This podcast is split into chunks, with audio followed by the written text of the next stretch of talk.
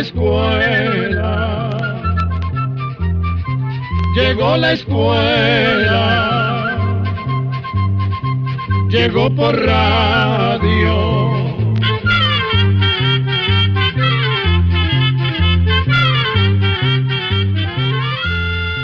El Instituto Centroamericano de Extensión de la Cultura presenta su programa Oigamos la Respuesta. Compartiremos con ustedes las preguntas de nuestros oyentes y daremos las respuestas a sus inquietudes. Mándenos sus preguntas al apartado 2948-1000 San José, Costa Rica. También puede enviarnos sus preguntas al correo electrónico icq.org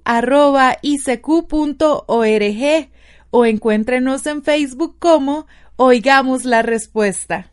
O llámenos por teléfono código de área 506, número 2225-5338 o 2225-5438. ¿Cómo están amigos? Es un verdadero placer reencontrarnos en otro espacio de Oigamos la Respuesta. Desde ya estamos muy complacidos con su sintonía. Iniciamos este programa con la consulta de don Harley Rojas Salazar que nos escribe desde San Vito de Cotobruz, Costa Rica, y nos pregunta ¿En qué consiste la innovadora técnica del científico noruego Christian Mort Olesen capaz de convertir la arena del desierto en tierra fértil?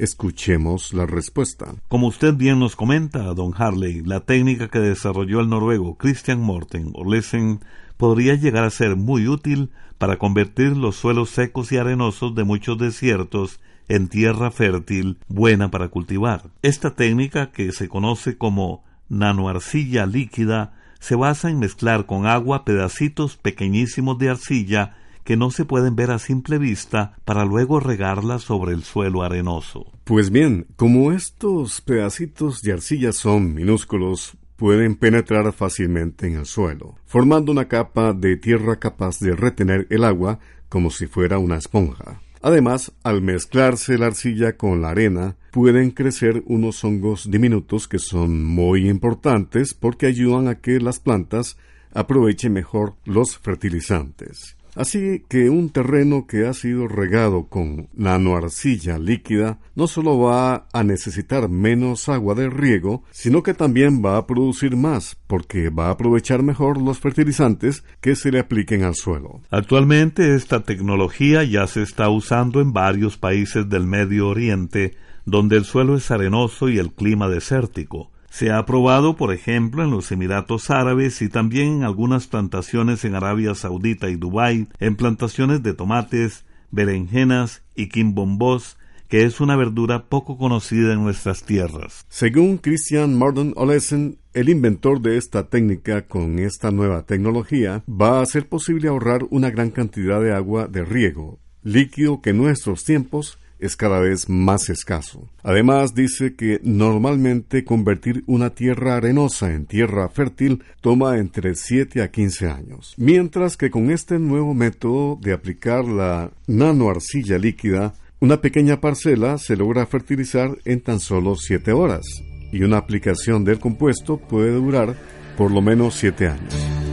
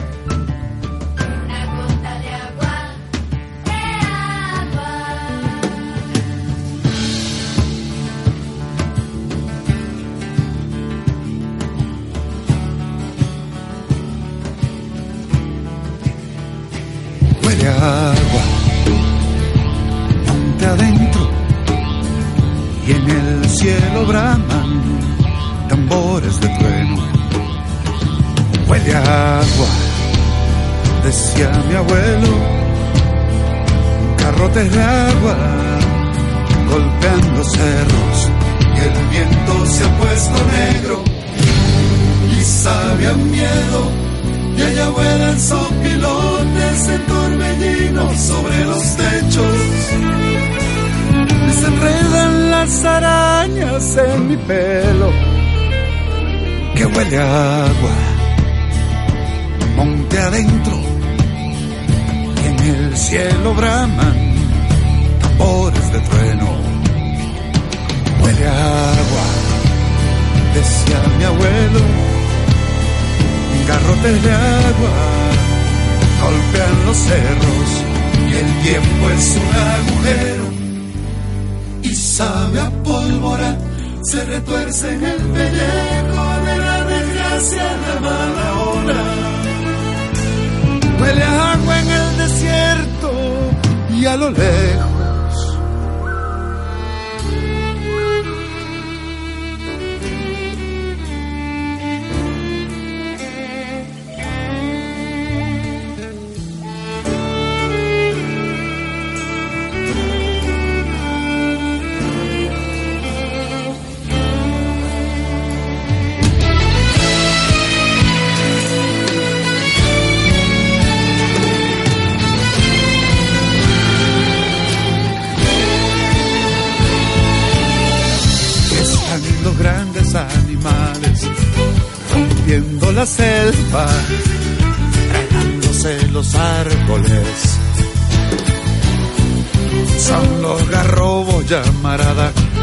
mariposas negras en el aire.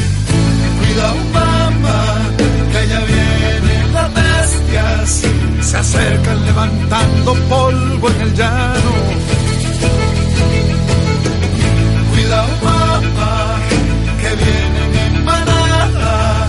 las fieras terribles y hambrientas están aquí.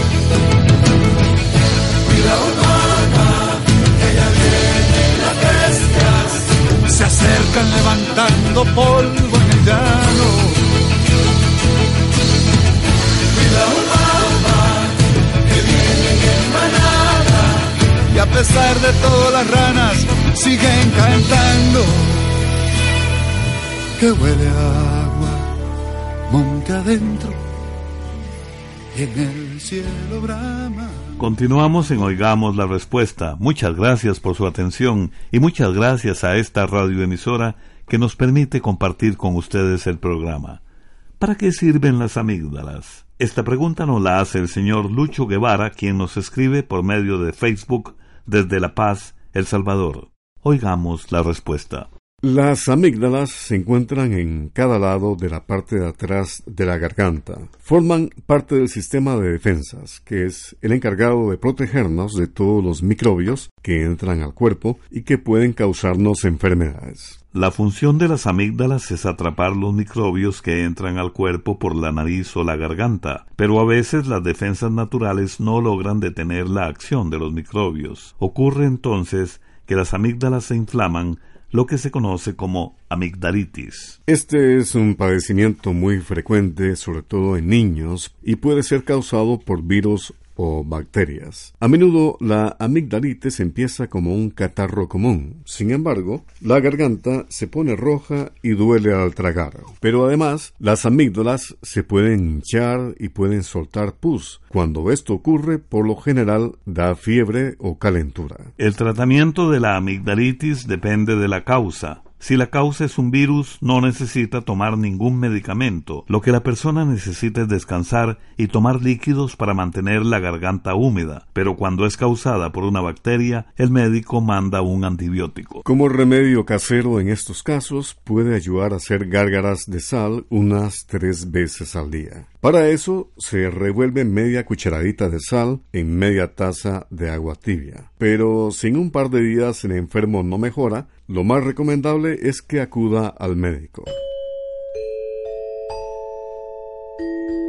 Comprender lo comprensible es un derecho humano. Muchas gracias por escuchar.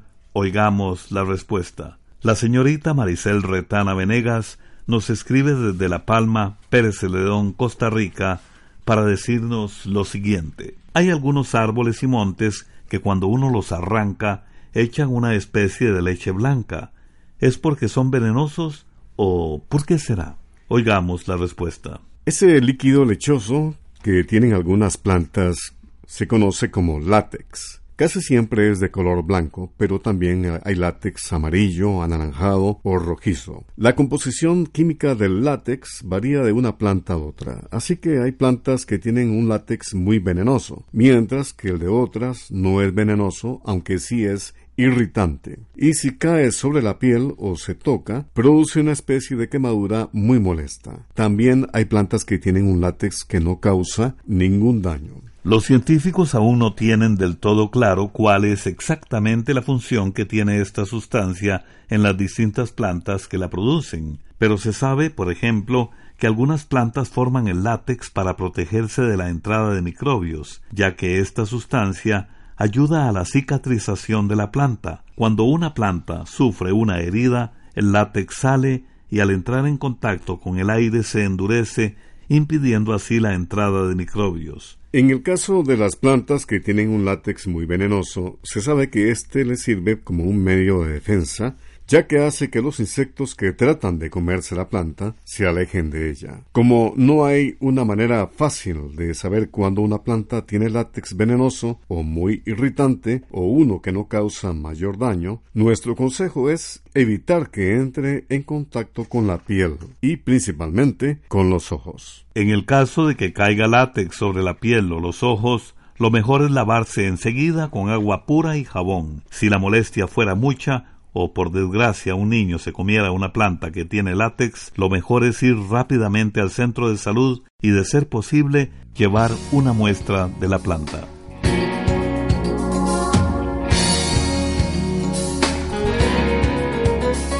No ha salido agua del grifo en muchos días. Se ha secado el río, es obvia la razón. Taló el último árbol una mano fría y la aldea cae en desesperación. Pero otra comunidad se ha preocupado y su cuenca ha decidido proteger. Saben que un tesoro el río representa y un futuro de agua fresca de tener. Mira a tu alrededor, tu país está perdiendo su mejor color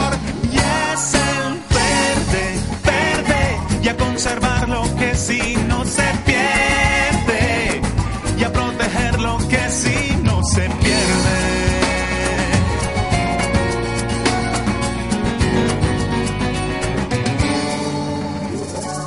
Se acumula la basura en el ambiente, se respira un aire gris en la ciudad. Más medidas de control pide la gente a la empresa y al gobierno voluntad. Pero una madre le ha enseñado ya a su niña la importancia de ver limpia su ciudad.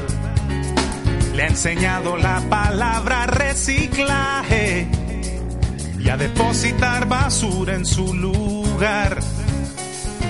Mira a tu alrededor, tu país está perdiendo su mejor color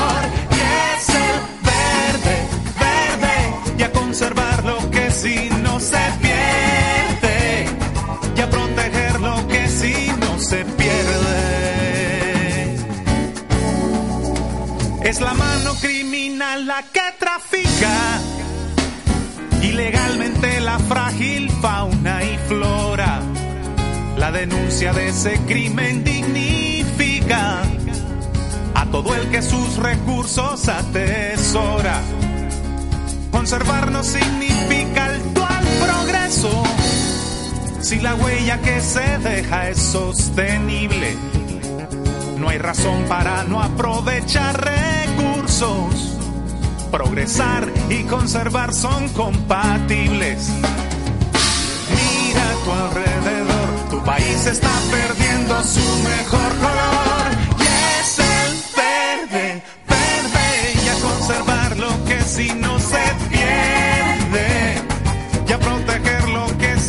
se pierde.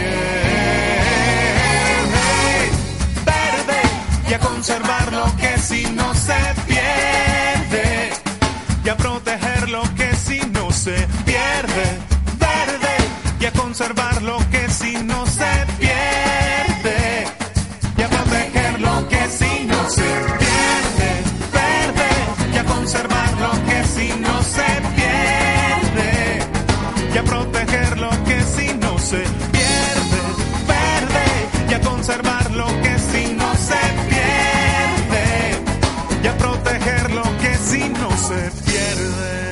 Continuamos en Oigamos la Respuesta. Muchas gracias por su atención y muchas gracias a esta radioemisora que difunde nuestro programa y nos permite comunicarnos con usted. Con respecto a la charla de los pigmeos, les pregunto lo siguiente. ¿Hasta qué punto de las selvas africanas tendrán que llegar a introducirse los pigmeos para tratar de huir? ¿A qué se debe que solamente los hombres van a recolectar miel y no lo hagan las mujeres? Por último, les solicito me digan qué clase de frutas recolectan los pigmeos. Estas consultas nos las hace el señor Isaac González Rovira a través de un correo electrónico desde San Miguelito, en Panamá. Oigamos la respuesta.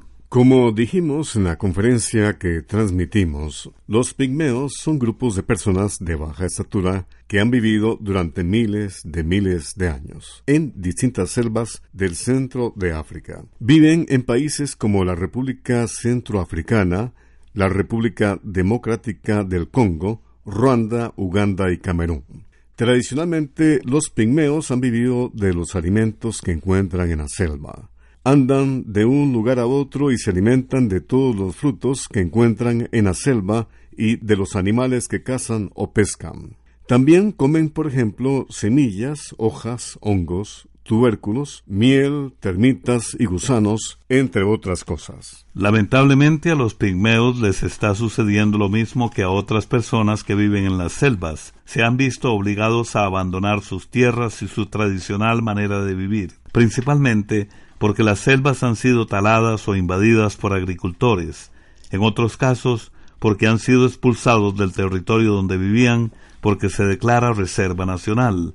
A los pigmeos no se les reconoce el derecho de poseer sus tierras. Como resultado de esta triste situación, muchos pigmeos se han visto obligados a irse a vivir cerca de los poblados y ciudades grandes donde son tratados con discriminación y no reciben la ayuda que necesitan para establecerse, cultivar o emprender alguna actividad que les permita ganarse la vida o siquiera satisfacer sus necesidades básicas. Los pigmeos, que aún siguen viviendo en los bosques, gozan de una mejor calidad de vida, ya que en la selva encuentran suficientes alimentos para vivir bien. Como usted menciona, los hombres son quienes generalmente recolectan la miel de las abejas salvajes. Son ellos los que lo hacen, porque para los pigmeos Toda la vida ha sido una tarea propia de los hombres. Para recoger la miel deben subir a los árboles donde están los panales de las abejas. Suben ayudados de bejucos o lianas y llevan brasas envueltas en hojas para ahuyentarlas con el humo mientras recogen la miel. Los hombres también cazan y pescan. Las mujeres son las que generalmente construyen las chozas, cocinan y las que buscan en la selva todo lo que se pueda aprovechar para alimentarse. Lamentablemente, no hemos encontrado una lista de los nombres de los frutos que se encuentran en las distintas selvas africanas donde habitan los pigmeos. De lunes a sábado y a través de este y otros medios de comunicación tenemos el placer de presentarles Oigamos la Respuesta.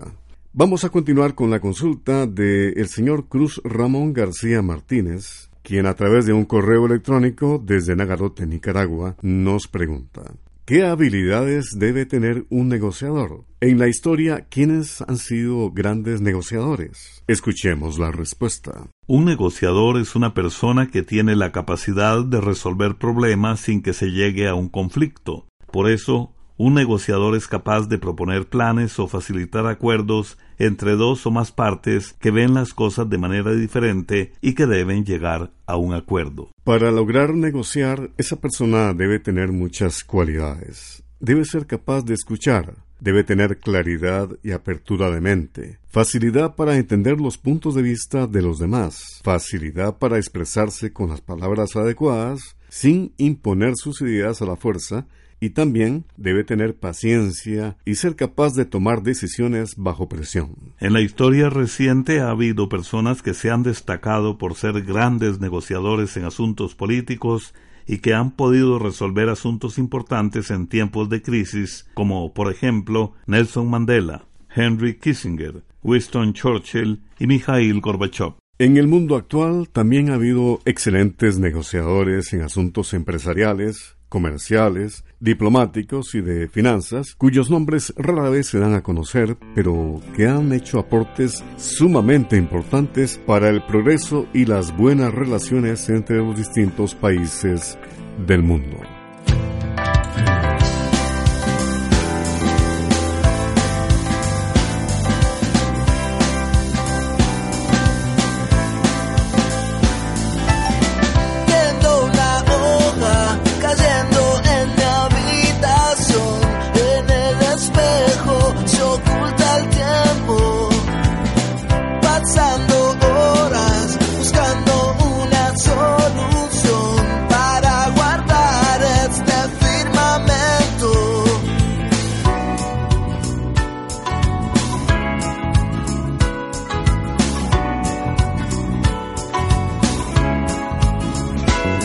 veces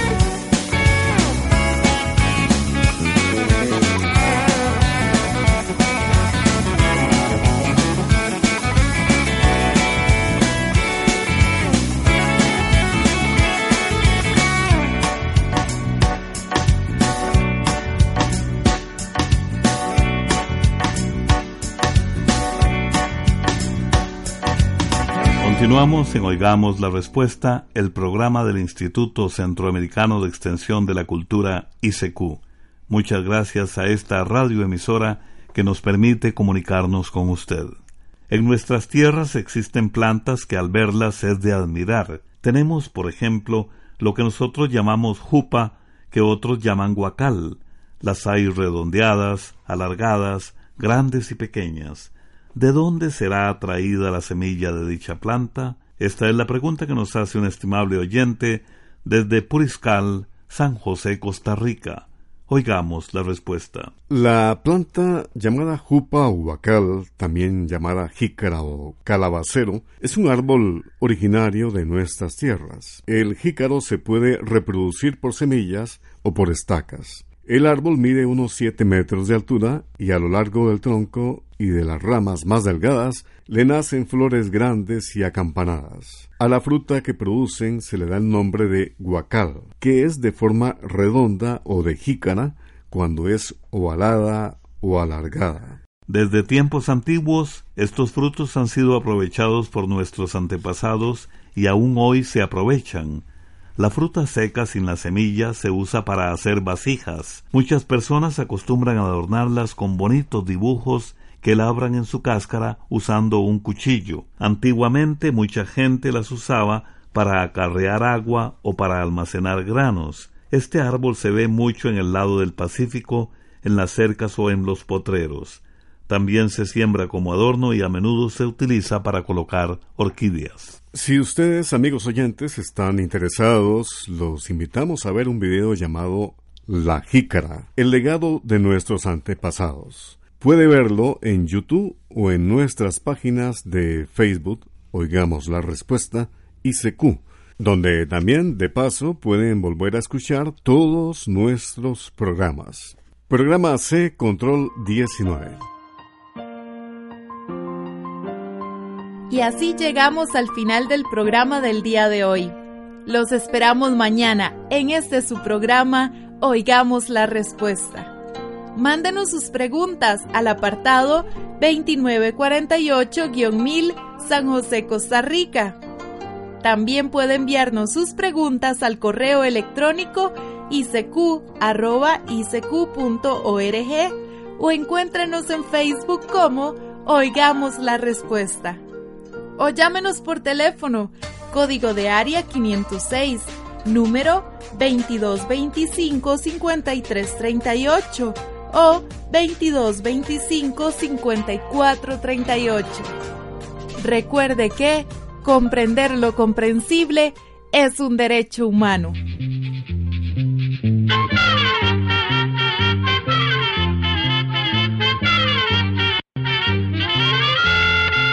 Llegó el momento de despedirnos. Va a la escuela,